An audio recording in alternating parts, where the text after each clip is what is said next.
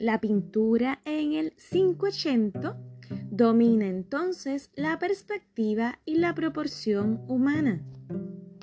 Dentro de las técnicas domina el uso de la pintura en óleo, pero se mantiene también el uso del el fresco. Se establece una controversia entre el dibujo y el color. Artistas como Leonardo da Vinci, Rafael Sanzio y Miguel Ángel le darán mayor importancia al dibujo. Mientras que artistas como Tintoretto, Giorgione y Tiziano le darán mayor importancia a la pintura, al color. Se desarrolla el claro oscuro como juegos de luces y sombras para ganar mayor naturalismo. Se introduce intensamente el retrato y los temas que continuarán vigentes serán los religiosos en mayor medida y los mitológicos. Entre las obras más destacadas se encuentra El juicio final de Miguel Ángel, pintado en 1534, y La creación de Adán, también de Miguel Ángel, en 1508 ambas en la capilla Sixtina. Además, se encuentra la Mona Lisa, pintada en 1503, y la Última Cena, pintada en 1495 a 1498, ambas de Leonardo da Vinci. Se encuentra además la Escuela de Atenas, pintada por Rafael entre 1510 y 1511. La escultura del 580 se muestra con mayor fuerza interior y expresividad. La escultura del 580 se inspira en los descubrimientos arqueológicos del siglo XVI de esculturas de la Grecia helenística y de la antigua civilización romana.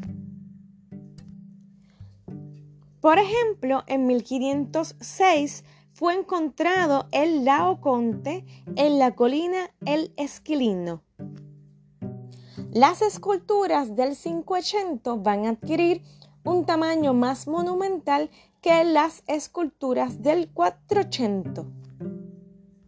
En esas esculturas se intenta reflejar movimiento y tensión. El artista más destacado en la escultura dentro del 580 será Miguel Ángel.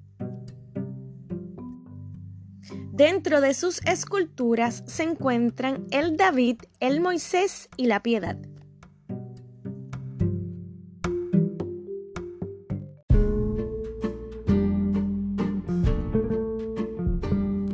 La ciudad italiana de Venecia fue junto con las de Florencia y Roma, el tercer centro cultural de importancia de Renacimiento. Su representante más destacable fue el pintor Tiziano Vecellio.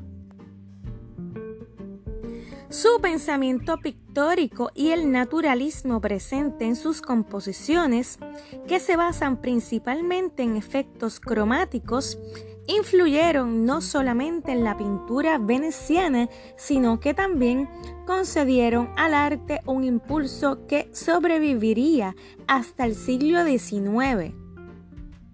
Cuando pintores como el romántico francés Delacroix redescubrieron el color como transmisor de significados. El arte de la opulenta ciudad de los canales se diferencia especialmente de la escuela florentina, con Miguel Ángel como su máximo exponente, por el gran colorido de las composiciones y una representación orgiástica de los materiales nobles que incluso llega a los sentimientos. Telas finas, vestidos, cristales de colores y joyas brillantes formaban parte de la vida cotidiana de la rica República Veneciana.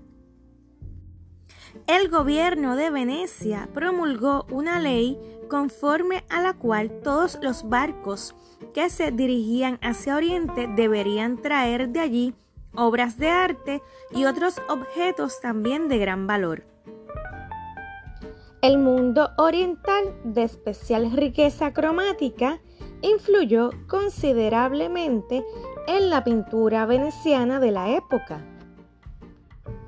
Los artistas de esta ciudad italiana concedían un gran valor no solo al diseño, sino también al colorido del cuadro.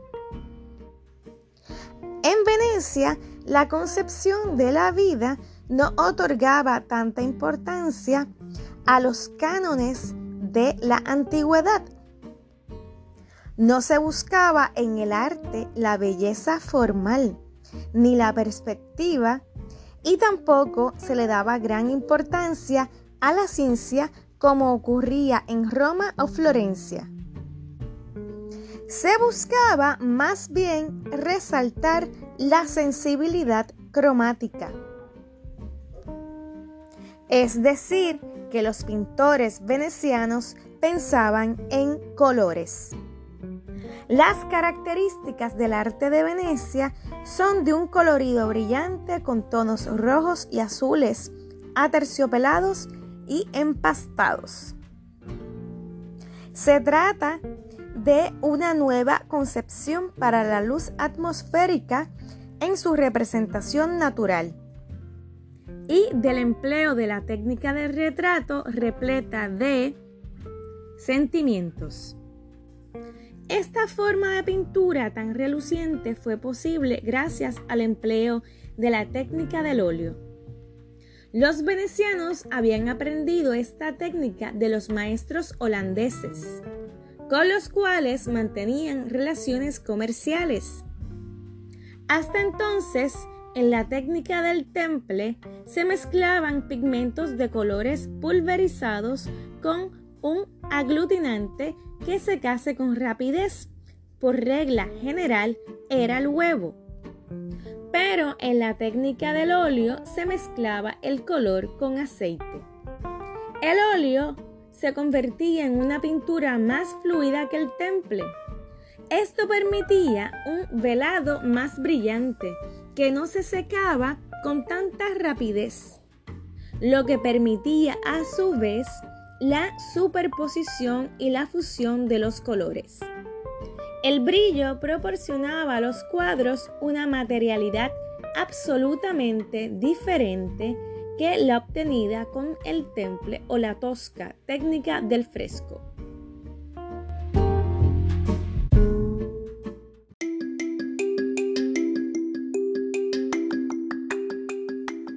Junto a la brillantez pictórica, la pintura al óleo ofrece ventajas. Por un lado, los óleos se conservan mejor que los frescos en una ciudad tan húmeda como Venecia. Por otro lado, la pintura al óleo, más suave y elástica, ya no requería la base lisa de madera. Por esta razón, se pasó a pintar sobre lienzos tensados sobre un marco. Estos lienzos tensados eran más baratos y doblemente prácticos. Podían así pintarse cuadros del tamaño de una pared que además eran mucho más fáciles de transportar. Un aspecto nada despreciable en Venecia, puesto que el arte también se exportaba.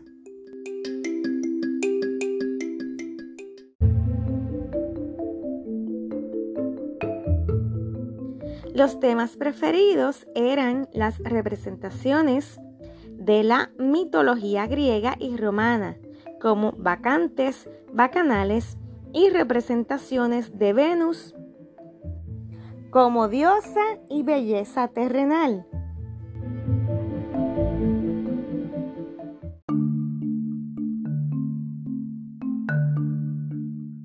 La Venus de Urbino pintada por Tiziano, hacia el 1538 es un óleo sobre lienzo que muestra el pálido cuerpo desnudo de la Venus de Urbino, el cual es resaltado al contrastar con el fondo oscuro. A diferencia de Florencia, los venecianos pintaban los desnudos tomando como referencia cuerpos de verdad. Y no como en Florencia, que los desnudos eran pintados observando estatuas. El cálido tono de los colores en este cuadro es característico del arte realizado por Tiziano. Estos colores cálidos otorgan al cuadro un carácter altamente íntimo bañado de sensualidad. Tiziano consigue convertir a esta Venus en una diosa en éxtasis. Tiziano consigue convertir a esta Venus en la representación del ideal de belleza femenina.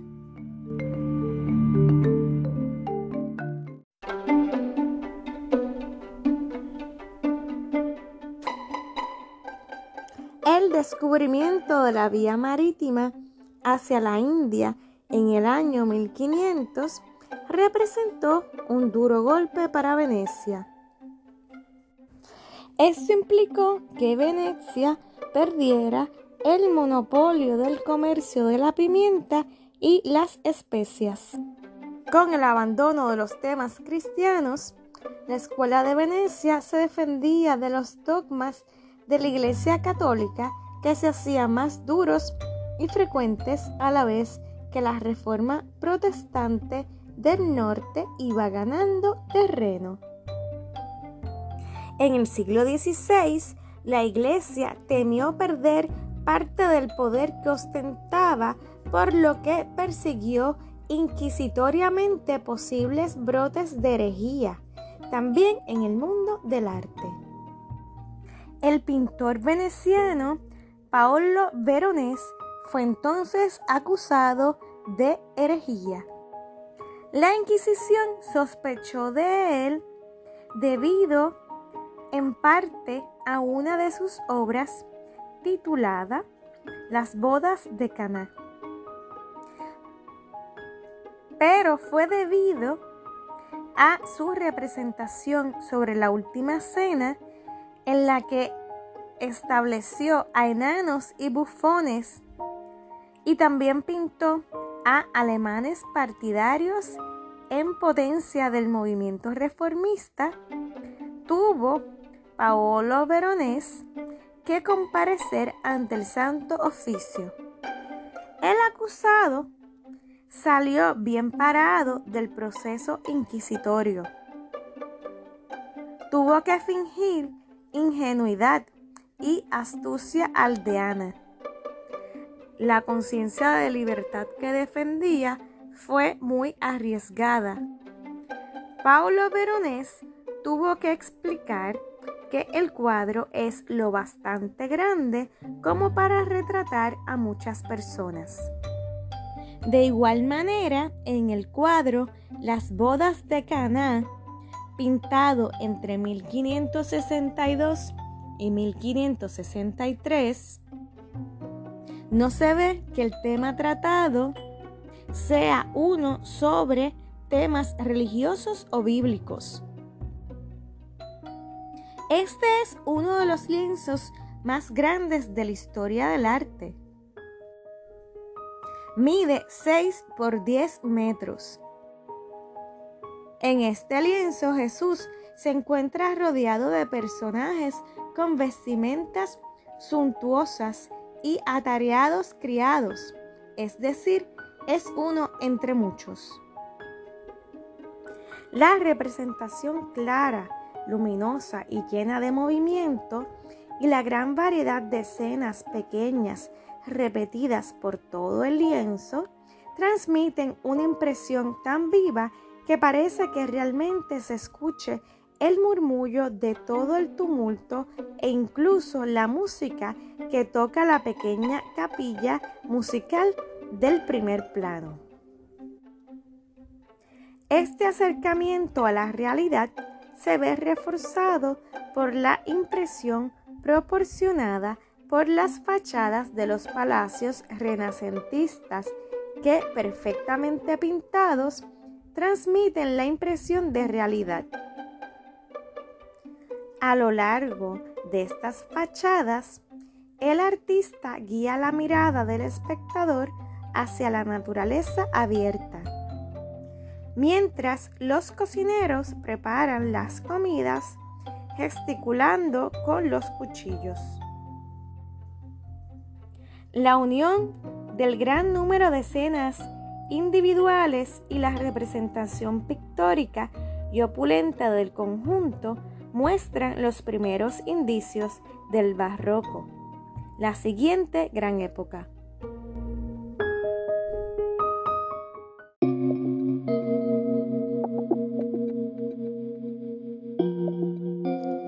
Para buscar los orígenes del hecho de que la historia del arte otorgue mayor importancia a las personalidades y las obras de determinadas personas, hay que remontarse a los inicios del Renacimiento. En el Renacimiento se deseaba dar realce a las ciudades italianas y sus grandezas, poniendo de relieve a sus más notables ciudadanos. Por supuesto, estos ciudadanos eran los varones. La primera formulación del nuevo ideal del artista como hombre culto y de la obra de arte como expresión única de un individuo bien capacitado aparece en el Tratado de la Pintura de León Battista Alberti, publicado en 1435. La importancia concedida a la autonomía del objeto artístico por la Escuela Moderna de Historia del Arte, que comienza a finales del siglo XVIII y está profundamente influenciada por la filosofía idealista, es fruto de una plena identificación con esa visión del artista como genio solitario cuya creatividad se asienta y cobra valor mediante monografías y catálogos. A partir del siglo XIX, la historia del arte también se ha vinculado estrechamente a la determinación de la autoría, que constituye la base de la valorización económica de las obras del arte occidental.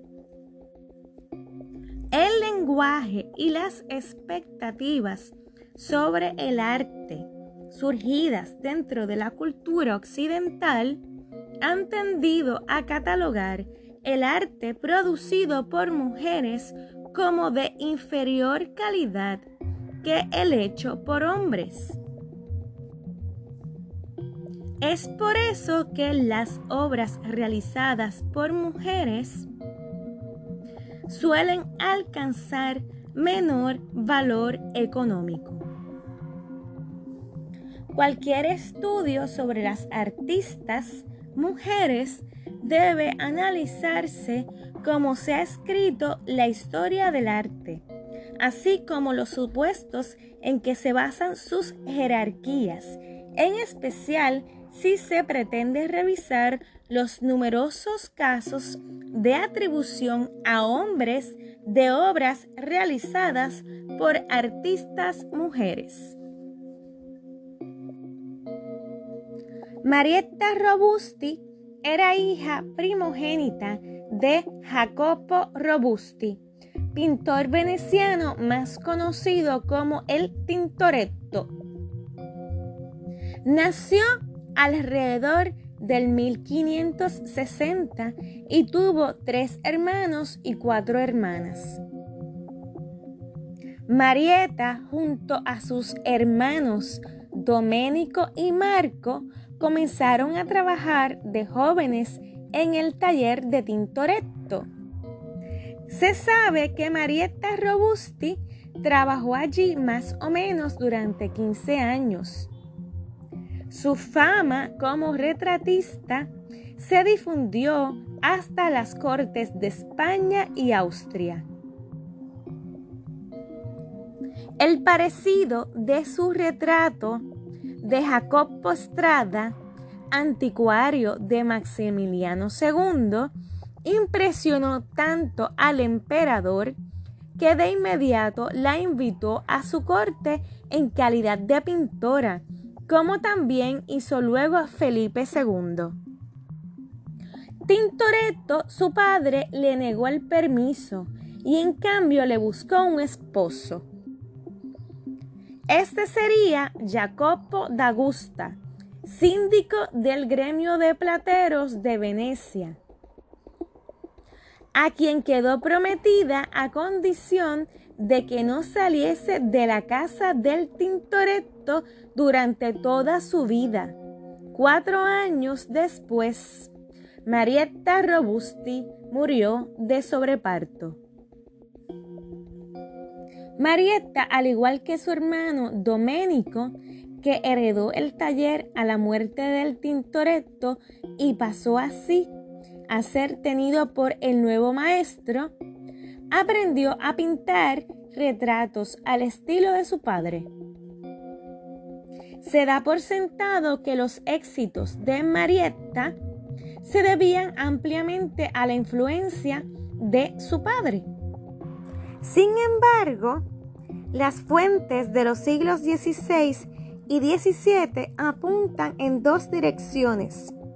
La primera, la estrecha vinculación de Marietta a su padre y la segunda, su maestría de ejecución independiente. Aunque Ridolfi menciona retratos hechos por Marietta Robusti de todos los miembros del gremio de plateros, Adolfo Venturi es el único de los historiadores del arte del siglo XX que en 1929 trata de identificar como obra de ella un grupo de pinturas a la manera de Tintoretto sobre la base dudosa pero muy difundida de que muestran una sentimental feminidad, una gracia mujeril, tensa y resuelta, entre comillas. Muchos estudiosos modernos le atribuyen a Marietta una sola obra, el retrato de un anciano y un muchacho pintado en 1585 largamente considerado como uno de los más bellos retratos del Tintoretto hasta 1920, puesto que no se descubrió que la obra estaba firmada con el monograma de Marietta hasta esa fecha.